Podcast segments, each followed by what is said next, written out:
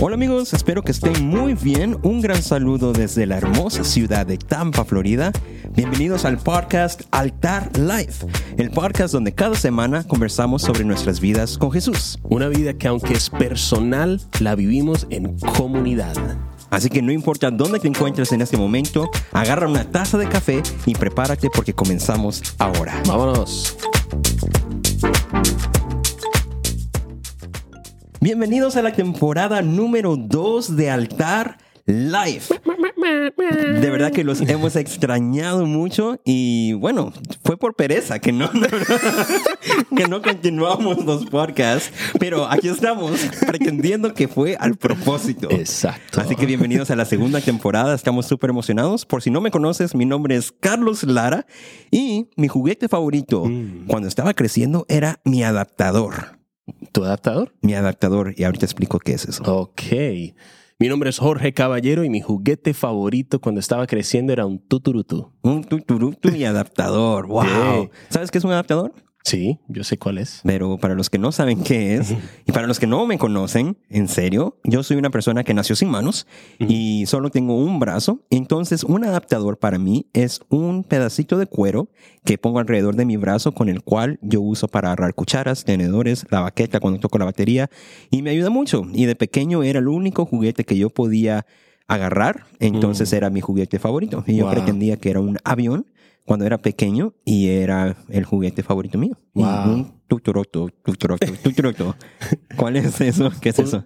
Nosotros no crecimos con mucho dinero en mi, en mi familia cuando estamos en Colombia, pero mi Ah, juguete favorito eso. se llamaba un tuturutu. Es, tú sabes, cuando tú usas el rollo de papel y solo queda el tubito ese de Oh, cartón. ese es el tuturuto. Un tutú, porque tú te lo pones en la boca y haces tuturutu. Oh. No, mentira. No, bueno, yo también tengo una historia con el tuturuto. ¿Ah, sí? Sí, porque cuando se me olvidaba mi adaptador en la, en la casa, No. mi mamá iba al, al baño del restaurante donde estábamos, entonces lo cortaba y lo pegaba con, con algo que encontrara y eso se convertía en mi adaptador, porque eso Wow. Podía ajustarse alrededor de mi brazo.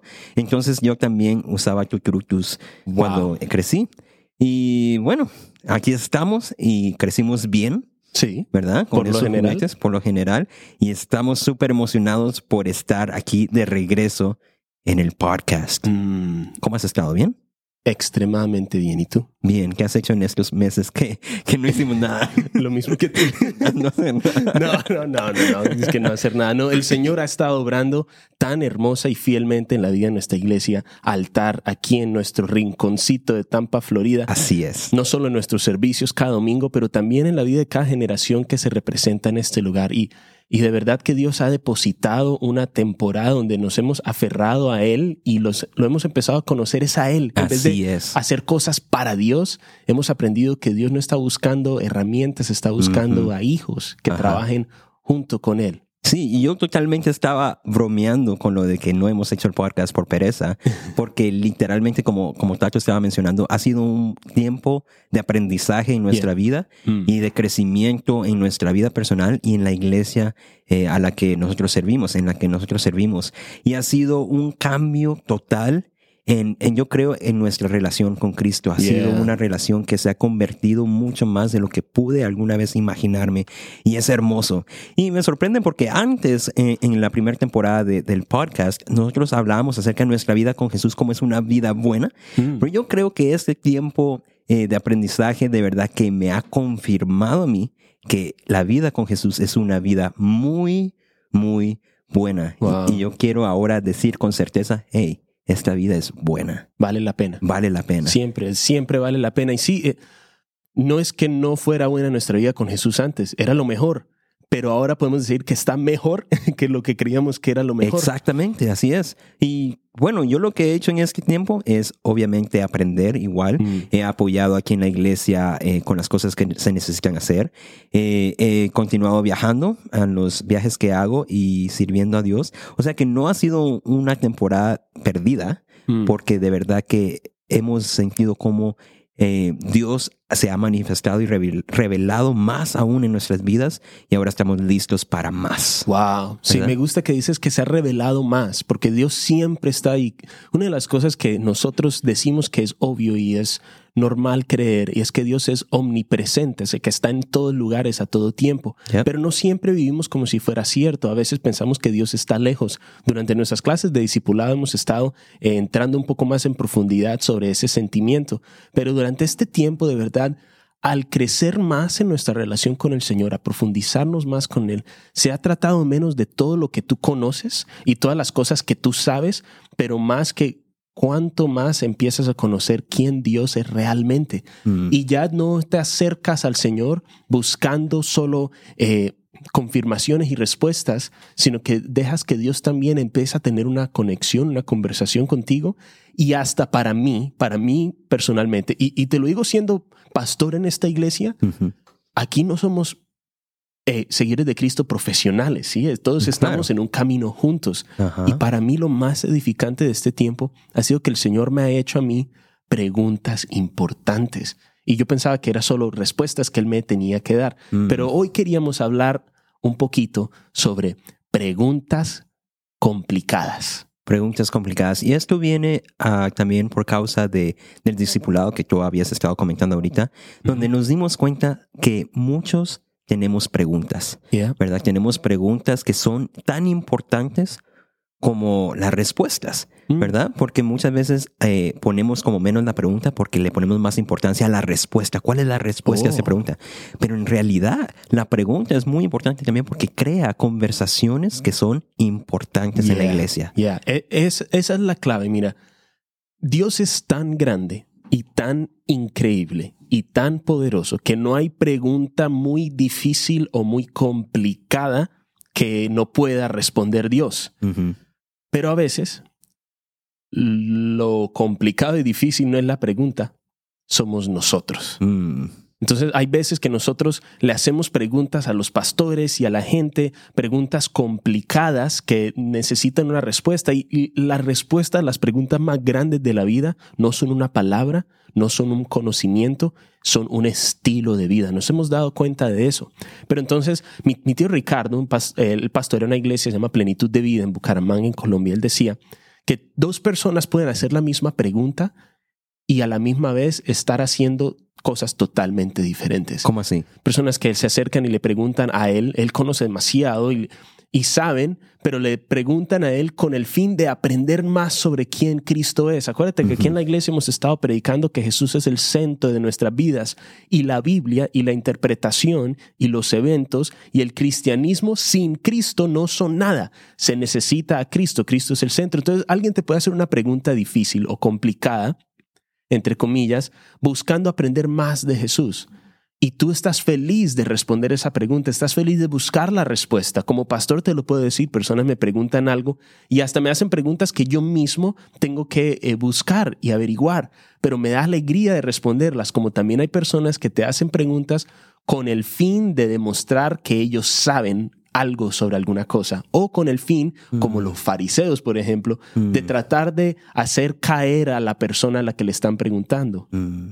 Y estas preguntas, yo quiero que queden claro que no son malas. Mm. Estas son buenas preguntas. Si alguna vez te has hecho alguna pregunta acerca de Dios, acerca de cómo Él trabaja, de cómo Él, él hace las cosas y todo, es completamente normal tener Yeah. esas preguntas. Es Yeah. parte de nuestro caminar con Cristo. Si yo puedo compartir un poco de, de mi testimonio, es toda mi vida he crecido con preguntas hacia Dios, especialmente con, con mi caso de que yo nací sin manos. Siempre, obviamente, la pregunta ha sido, Dios, ¿por qué?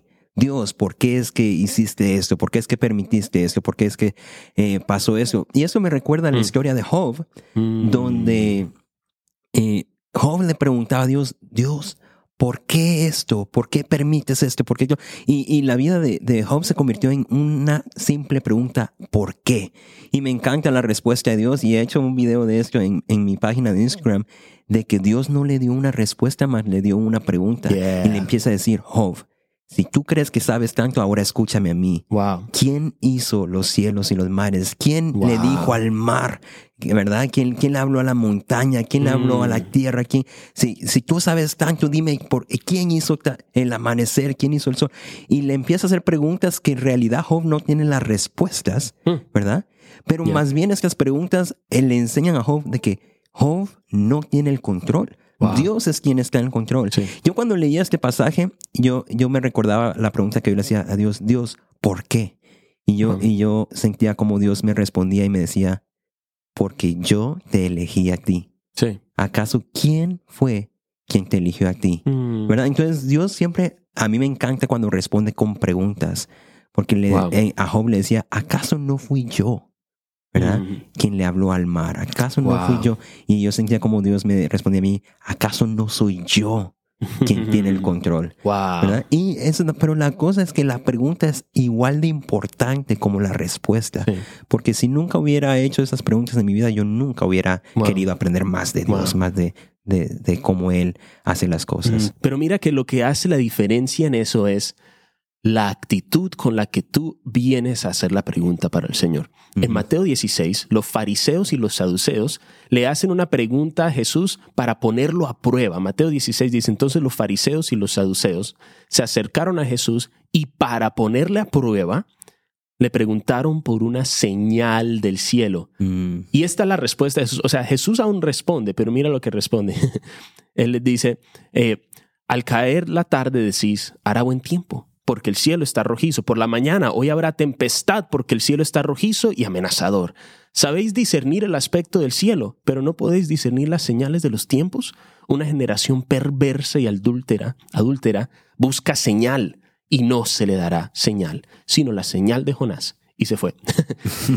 Y en Mateo 24, sus discípulos, sus seguidores, le hacen a Jesús una pregunta, le dicen, dinos cuándo serán estas cosas y qué señal vas a hacer. O sea, es la misma pregunta, misma ¿cuál pregunta. señal? Pero Jesús le responde a sus discípulos con amor y con la oportunidad de que ellos crezcan y su carácter sea formado, porque ¿quiénes eran los discípulos? Los que caminaban y seguían a Jesús. Los que caminaban con Jesús tenían una conversación constante con el Señor. Mira que es una pregunta difícil y complicada, pero Jesús es demasiado inteligente como para que cualquier pregunta lo ponga a prueba. Él es Dios. Pero la actitud de los fariseos era ponerlo en prueba. Entonces, lo primero que tú tienes que ver cuando tú haces una pregunta importante, que para ti es importante, es ver con qué actitud estás llegando a la presencia del Señor. Yeah. Me gusta lo de Job. Mira que Job no entendió y su carácter no fue formado por medio de la prueba, pero por la conversación que tuvo con el Señor. yeah. Porque todos pasamos por pruebas, pero ¿qué preguntas estás dejando que Dios te haga? Cuando Adán y Eva eh, pecan, en Génesis 3.9, el Señor les da la primer pregunta que Dios le hace a los humanos y es, ¿dónde estás? Cuando tú vas a- vayas a hacer una pregunta y puedes hacer preguntas, Carlitos está, está en la verdad de que las preguntas son importantes, tienes que hacer las preguntas, pero el Señor te pregunta hoy, ¿dónde estás? ¿Dónde está tu corazón? Porque la pregunta que tú vayas a hacer, la respuesta puede cambiar dependiendo en qué actitud vayas a tener. O de pronto te acercas a Jesús buscando a ver cómo lo tropiezas, o de verdad te estás acercando a Él para saber la respuesta real a alguna pregunta. Y a mí me duele mucho cuando escucho gente en iglesias hacer preguntas, Ujú. uno, para, para mostrar que saben, Sí. ¿verdad? O dos, para hacer caer al que está hablando en ese momento, Ujú. ¿verdad? Y, y son cosas que pasan. Pero por eso siento yo que es muy importante hacerte esta pregunta a ti mismo antes. ¿Por qué estás haciendo la pregunta? Pero antes de eso, ¿dónde estás? ¿Dónde estás en tu relación con Dios? ¿Dónde estás Sí. tú en tu, en tu caminar con Dios? ¿Por qué estás haciendo esta pregunta? Mm, De, de que quede claro, son importantes estas preguntas. Hay que hacerlas, hay que hacerlas y no tengas miedo de preguntarlas. Eh, yo- de que hay gente que, eh, personas que sí, a veces juzgan por las preguntas que uno hace. Está bien, está Mm. bien. mm. Total, el caminar con Cristo lo hacemos todos juntos Así en es. una comunidad. Así es. Y si tienes a esa, a esa persona que puedes hacerle preguntas esas, hazlas. Totalmente. hazlas. Y- Totalmente. Y, si no tienes, ¿con quién podrían hablar esas personas? Ven a nuestra iglesia. Sí, bueno, sí.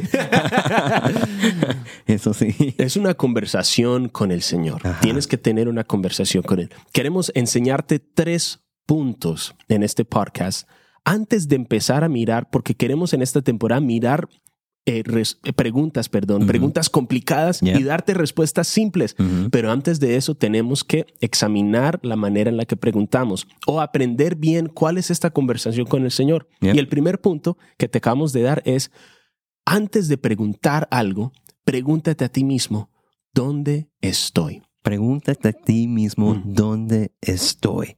Es muy importante, de Yeah. verdad. Y esto es algo muy fácil de poner en práctica.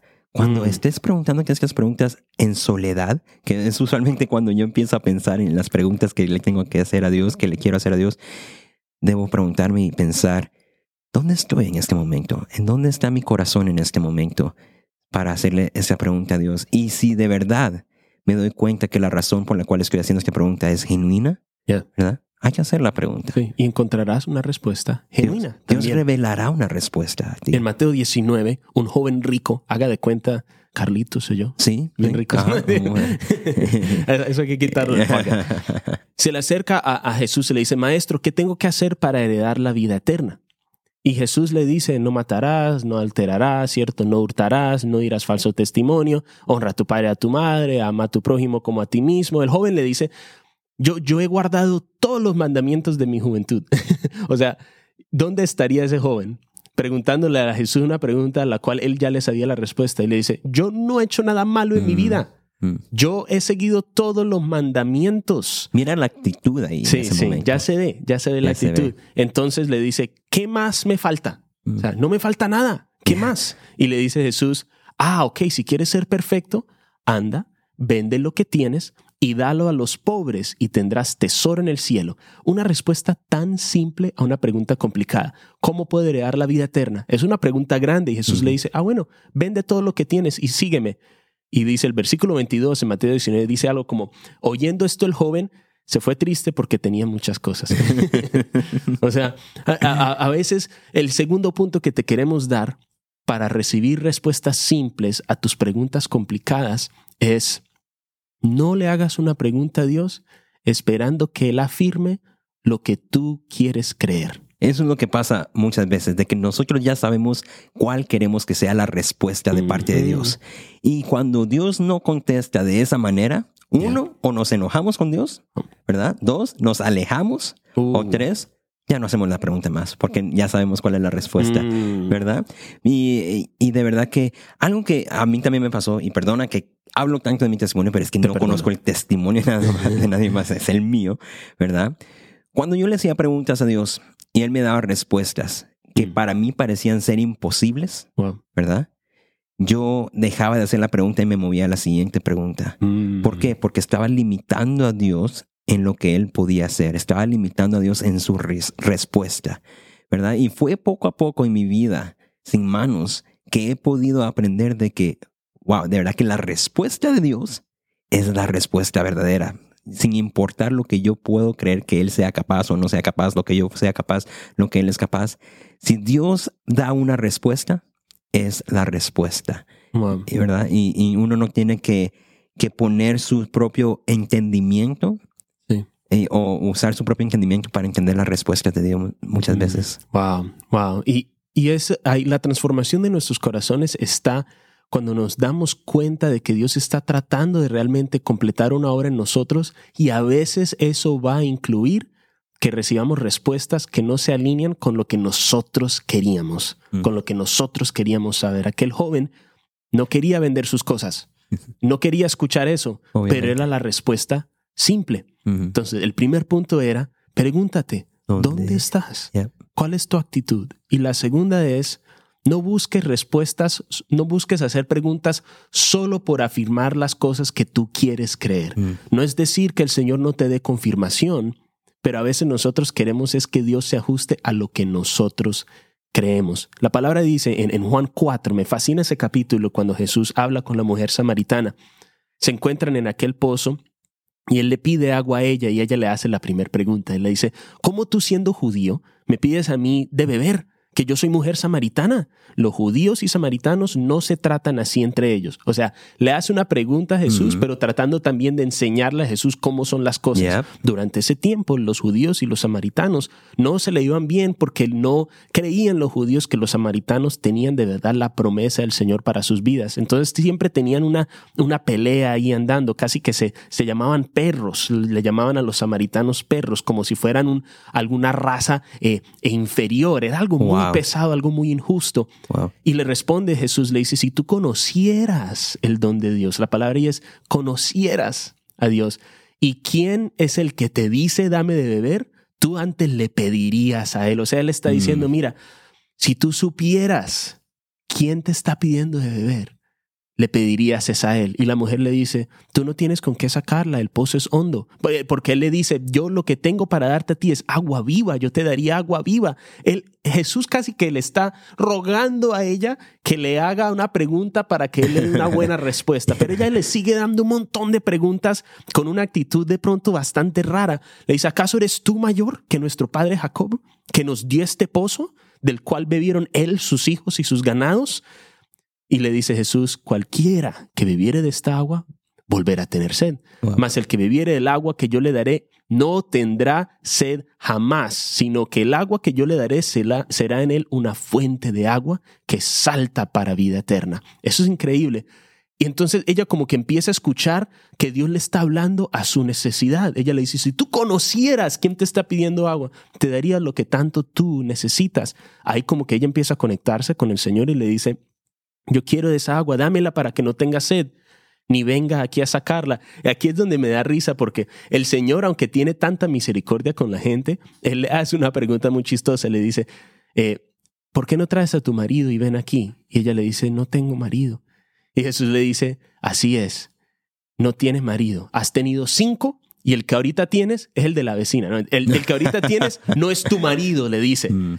Esto has dicho con verdad. Ahí ella se aterra, se aterra y le dice, Señor, me parece que usted es como un profeta, ¿no? o sea, me parece tan increíble. Ella dice, ah, como que usted es profeta, ¿no? Como que me conoce mucho. Y siguen teniendo una conversación.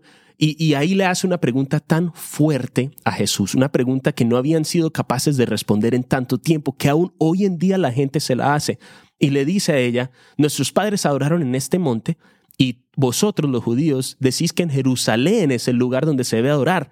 Y Jesús le dice, mujer, créeme que la hora viene cuando ni en este monte ni en Jerusalén adoraréis al Padre. Y le dice que más la hora viene cuando los verdaderos adoradores adorarán al Padre en espíritu y en verdad. O sea, le dice, mire, un día va a venir donde ni en la iglesia van a poner a poder adorar eh, en público, ni en los coliseos, ni en el monte, ni en un lugar geográfico. Vas a tener que adorar en espíritu y en verdad. Una respuesta simple Mm. a una pregunta complicada. Después de una, una conversación donde Jesús le hacía preguntas a ella y ella le hacía preguntas al Señor también. Después de esto, ella se va increíblemente impresionada de todo lo que Jesús estaba haciendo y va y le cuenta a todo el mundo de quién es Jesús, pero no les dice, este hombre me pudo responder la pregunta que yo quería teológicamente, sino les dice a ellos, vengan y escuchen a este, porque me ha dicho cuánto he hecho. ¿No será este el Cristo? Mm. Lo que hizo que esta mujer entendiera que él era Dios es cuando se dio cuenta que él la conocía. Yeah. El tercer punto que te queremos dar, el primero era, pregúntate, ¿dónde estás? El punto dos es, no solo busques respuestas que afirman lo que tú quieres creer, tienes que estar dispuesto a ser retado por el. Señor. Y la tercera es, si tus preguntas tienen como fin conocer más a Dios, entiende que Él te conoce a ti. El Señor te conoce. Algo que me encanta de esta parte que acabas de leer es de que estas preguntas crearon una conversación. Mm, Y no solo es una conversación cualquiera, pero es una conversación con Jesús, Una conversación con Dios. Y tú a veces sientes como que Dios no te está respondiendo, como que Dios no te está hablando, como que Dios ya no está cerca. En primer lugar, quizás porque Mm. no conoces a Dios de tal manera que Él es, ¿verdad? Pero cuando haces estas preguntas, estás dando espacio para que Dios tenga una conversación con tu espíritu, para que Él te afirme, para que Él se revele a tu vida. Wow. Así que no te sientas mal de tener estas preguntas, porque son las preguntas que van a crear esas conversaciones que edificarán tu vida y tu Así espíritu. es. Wow, qué lindo es eso. Sí. No tengas pena de tener una conversación con el Señor y cuando lo empieces a conocer te darás cuenta que Dios te conoce a Mm. ti, que lo que a Dios le importa es que tú lo conozcas a Él, que tú em- aprendas quién es el que te está pidiendo de beber, porque si supieras quién es el que te está haciendo estas preguntas, le pedirías a Él todas tus respuestas. A veces cuando solo queremos escuchar la respuesta que queremos, ni siquiera hablamos con Dios, sino que nos ponemos a nosotros como los reyes de nuestras vidas, como los profetas de nuestras vidas, como los dioses de nuestras vidas, y empezamos a vivir un cristianismo barato, donde solo vivimos la, la vida con, con Jesús supuestamente, pero termina siendo tú mismo, y Jesús no lo has conocido porque no has dejado que Él te haga preguntas, que Él examine tu corazón y te diga, ¿dónde estás? No has dejado que Él entonces te dé una respuesta que te rete un poco, que te sacuda un poco, que te transforme y mucho menos te has dado cuenta que Él te conoce.